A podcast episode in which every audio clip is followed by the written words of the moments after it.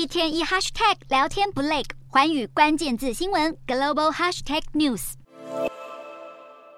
美国总统拜登与南韩总统尹锡悦去年中曾经造访三星的晶片厂，大家一定已经从照片中发现，本来应该穿着无尘衣、全身包紧紧才能进出的区域，怎么这些政要们都穿着一般西装就走进去了？或许就是这样对小细节的疏忽，让三星最新的三纳米制成晶片良率只有十到二十趴，可以说是被台积电狠狠甩在后头。而这样的结果，恰恰跟半年前媒体普遍看好三星的情况相反。二零二二年六月，三星成为全球第一家宣布量产三纳米晶片的企业。当时，南韩媒体纷纷报道。台积电的订单有可能被三星抢走。今年年初，韩国经济日报甚至指出，台积电目前的三纳米晶片良率最多只有五十趴。然而事实并不是这样，因为台积电的良率基本上都能达到八十趴，而三星事实上也在为良率太低付出代价。为了专注在改善良率，三星眼下只能减少成熟制程的接单量，像是小型 IC 设计商的订单都被三星拒绝。另外，韩媒也示警，三星今年上半年恐怕会出现合台币大约三百亿的亏损，南韩政府恐怕得绷紧神经。